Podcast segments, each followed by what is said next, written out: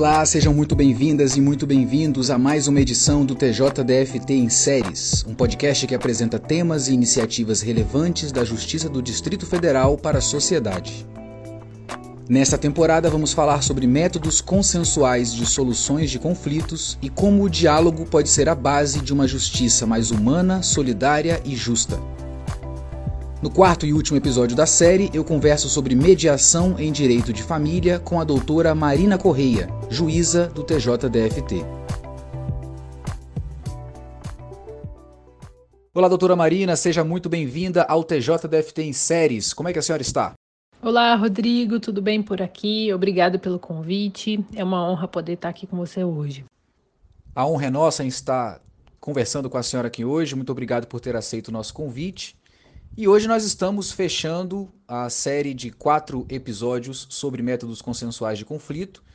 Nós já falamos aí sobre conciliação, sobre mediação de uma maneira geral, para os nossos ouvintes que estão pegando esse episódio pela primeira vez. Nós já conversamos sobre mediação, o, con o conceito geral de mediação, mas hoje eu vou pedir, inclusive, para que a senhora inicie essa nossa conversa retomando o conceito de mediação, só que dessa vez mediação dentro do contexto do direito de família e também já peço para que a senhora aponte os principais objetivos da mediação nessa área do direito. Gostaria de dar as boas-vindas a todas as pessoas que nos ouvem hoje. É, a mediação de família é um método de autocompositivo de solução de conflitos, em que há a participação de um terceiro, a mediadora ou mediador, com o objetivo de facilitar o diálogo entre os membros daquela família que se encontra em situação conflituosa.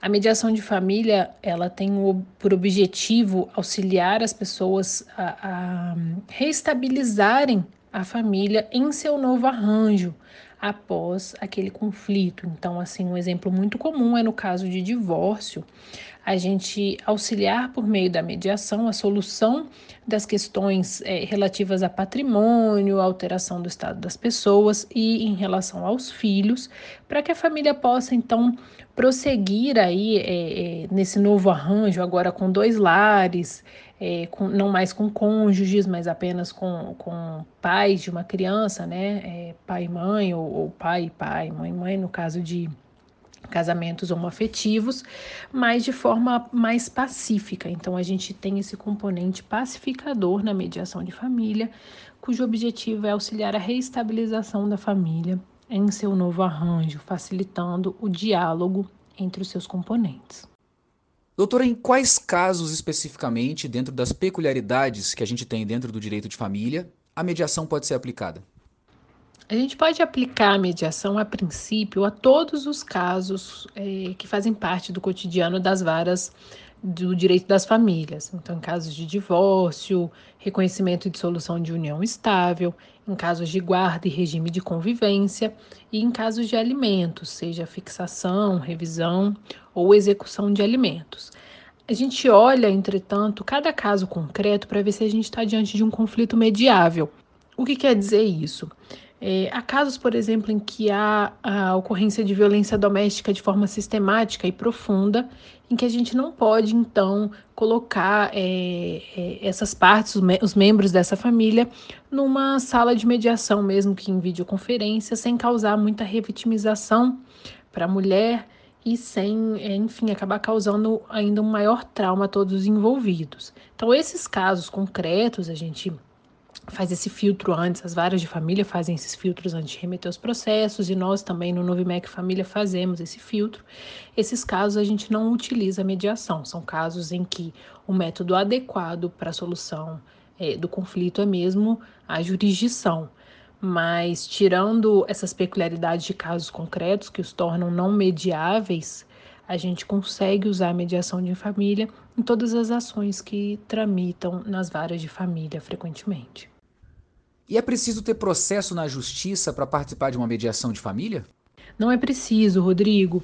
A mediação ela pode é, ser feita na fase processual e aí, independente de que momento do processo as partes estão, seja em grau de recurso, depois da sentença, seja em grau de, seja na execução, mas também é possível solicitar a realização de uma mediação pré-processual, sem que ainda haja processo. Isso pode ser feito de duas formas, é, seja por meio da Defensoria Pública, que tem um convênio com o tribunal e faz o encaminhamento de casos conflituosos de família para a realização de mediação pré-processual, seja por solicitação de um dos envolvidos no conflito no canal conciliar disponível na página do TJDFT na internet. Mediação pré-processual é inclusive um instrumento que tem sido muito utilizado aqui no tribunal. E vou falar brevemente como funciona. Então, a gente tem o encaminhamento de um conflito pela Defensoria Pública por meio do convênio ou a solicitação no canal conciliar. Uma vez que esse conflito chega para nós, é, no Sejusc Família, e para poder fazer essa solicitação, já é bom a gente deixar claro que não é preciso ter nenhum conhecimento jurídico, basta explicar brevemente os fatos lá no nosso, no nosso site. É, uma vez que o conflito chega para o Novemec Família, a gente faz o convite para o outro envolvido ou para os outros envolvidos no conflito para participarem de uma sessão de mediação por videoconferência. Havendo aceitação, havendo aceitação desse convite, é, é, marcada a sessão de mediação, ela é realizada totalmente de forma online, por meio de videoconferência, e então são aplicadas as técnicas para que haja essa tentativa de reestabelecimento de, de diálogo entre as partes, é, de reestabilização da família. Se for uh, positivo, se as partes, se os envolvidos no conflito chegarem a um acordo, esse acordo então ele é redigido pela mediadora ou pelo mediador numa ata de audiência de mediação pré-processual. Uma vez feito isso, esse acordo ele é encaminhado para a Defensoria Pública nos casos do seu patrocínio, ele é encaminhado para o Ministério Público quando houver a necessidade de manifestação ministerial e depois ele é encaminhado é, para sentença judicial. Ele é homologado por sentença judicial, ainda que não tenha havido processo, por uma sentença que tem exatamente a mesma validade da sentença proferida no fim de uma ação ou da sentença de homologação de um acordo judicial. O que, que isso quer dizer? É, sem que tenha havido processo, sem que tenha havido a necessidade dos envolvidos gastarem com custas processuais, sem que haja necessidade do patrocínio de advogado, as partes, é, os envolvidos no conflito chegam a um acordo e esse acordo é homologado por uma sentença que é um título executivo judicial e que, portanto, para ser executado, basta é, que, seja, que seja apresentada uma simples petição junto ao tribunal. Com essa sua explicação, me parece então que a mediação pré-processual seria uma forma muito mais barata de resolver um conflito na justiça. É exatamente isso, Rodrigo. E não só uma forma mais barata, né, já que é um serviço público gratuito, não há necessidade de pagar nenhum tipo de custa para poder participar, mas também uma forma muito mais célere e principalmente uma forma bem menos desgastante, porque a gente sabe que os conflitos familiares já trazem em si uma carga emocional, um desgaste muito grande, e quando eles são judicializados, quando eles são tratados num processo, é, a gente sabe que, que isso traz um desgaste ainda muito maior para aqueles envolvidos. Então, a gente tem todas essas vantagens na mediação pré-processual é, e a mesma validade, a, a, emissão de um título executivo judicial é, ao final, tal qual no processo.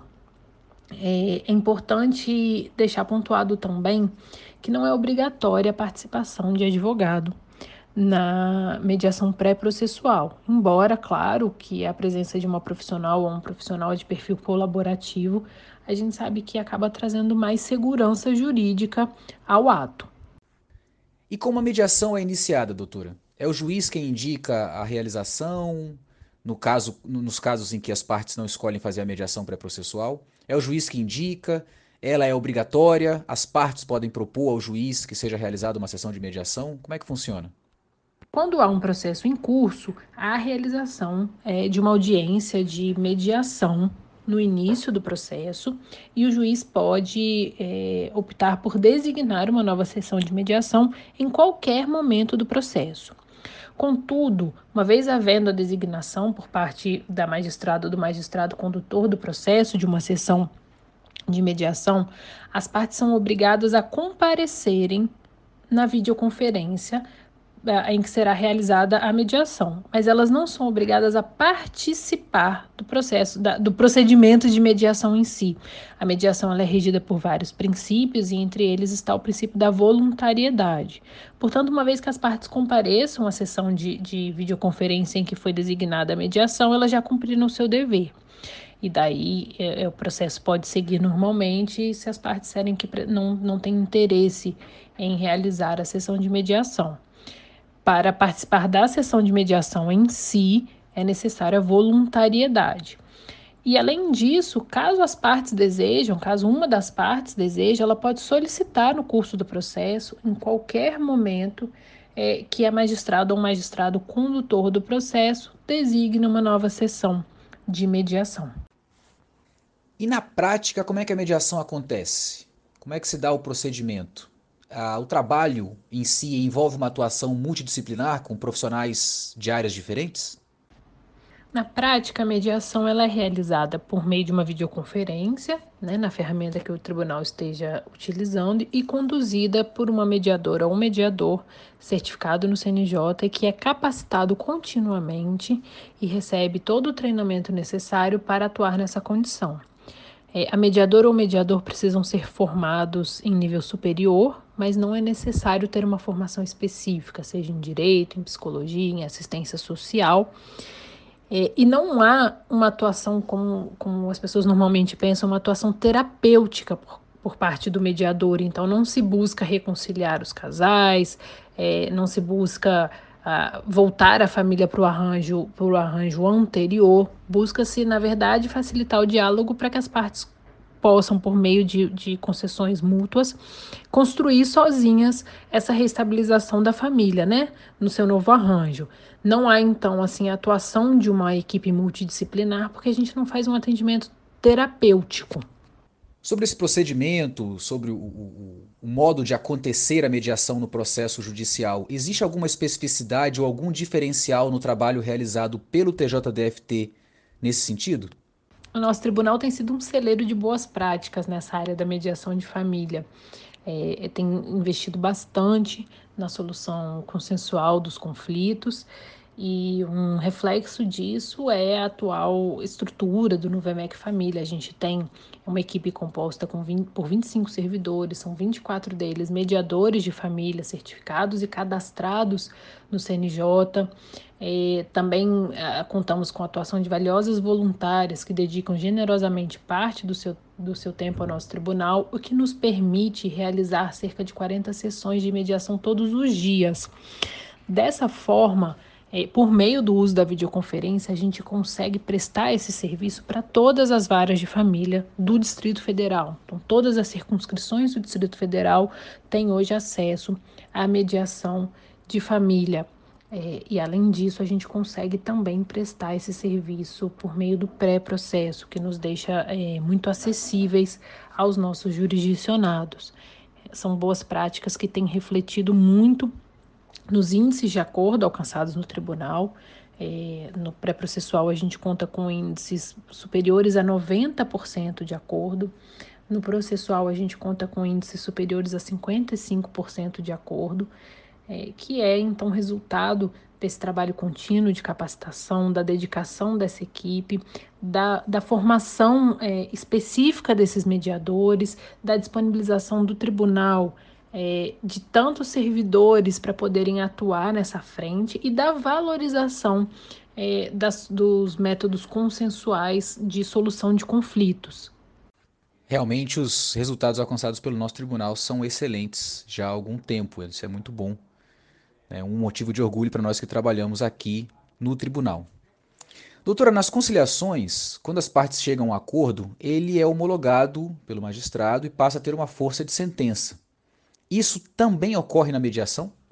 Sim, Rodrigo, tanto na mediação processual como na pré-processual, é, após remetidos, claro, à Defensoria Pública, ao Ministério Público, nos casos em que é necessária a sua atuação, os acordos são homologados por sentença, de forma que passam então a ter a força de título executivo judicial. Doutora Marina, diante de tudo que a gente conversou aqui, Queria que a senhora listasse, para quem está nos ouvindo, quais os principais benefícios da mediação no direito de família e qual a importância dela como método de solução consensual de conflitos? O principal benefício, a meu ver, é o empoderamento que a mediação traz para aqueles que estão envolvidos em um conflito familiar. Após a mediação, eles ah, tornam-se capazes né, de resolverem seus próprios conflitos, sem precisar é, trazer novamente esse conflito ao judiciário, porque a gente sabe que os conflitos fazem parte das relações continuadas, como é o caso das relações de família, e vão surgir outros conflitos sempre nessas relações.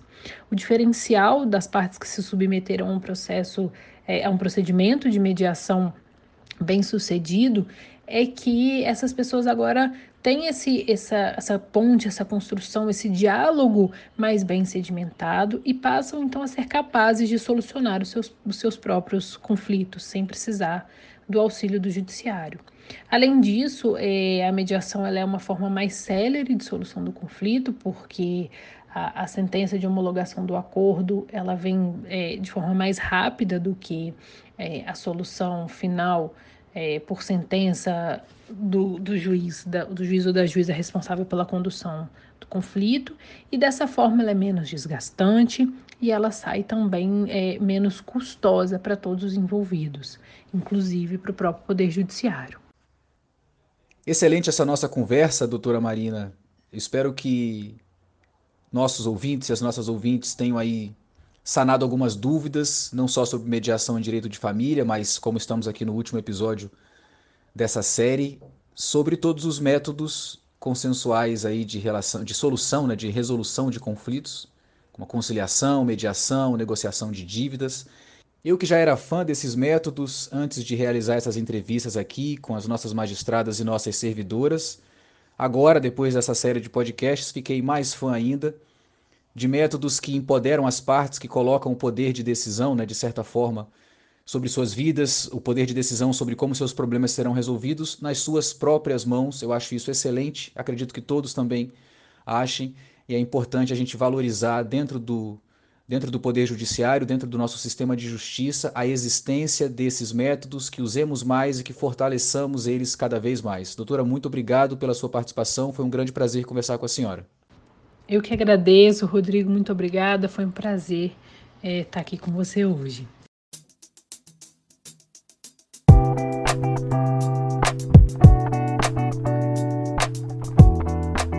Você tem alguma demanda que gostaria de resolver por meio de um acordo?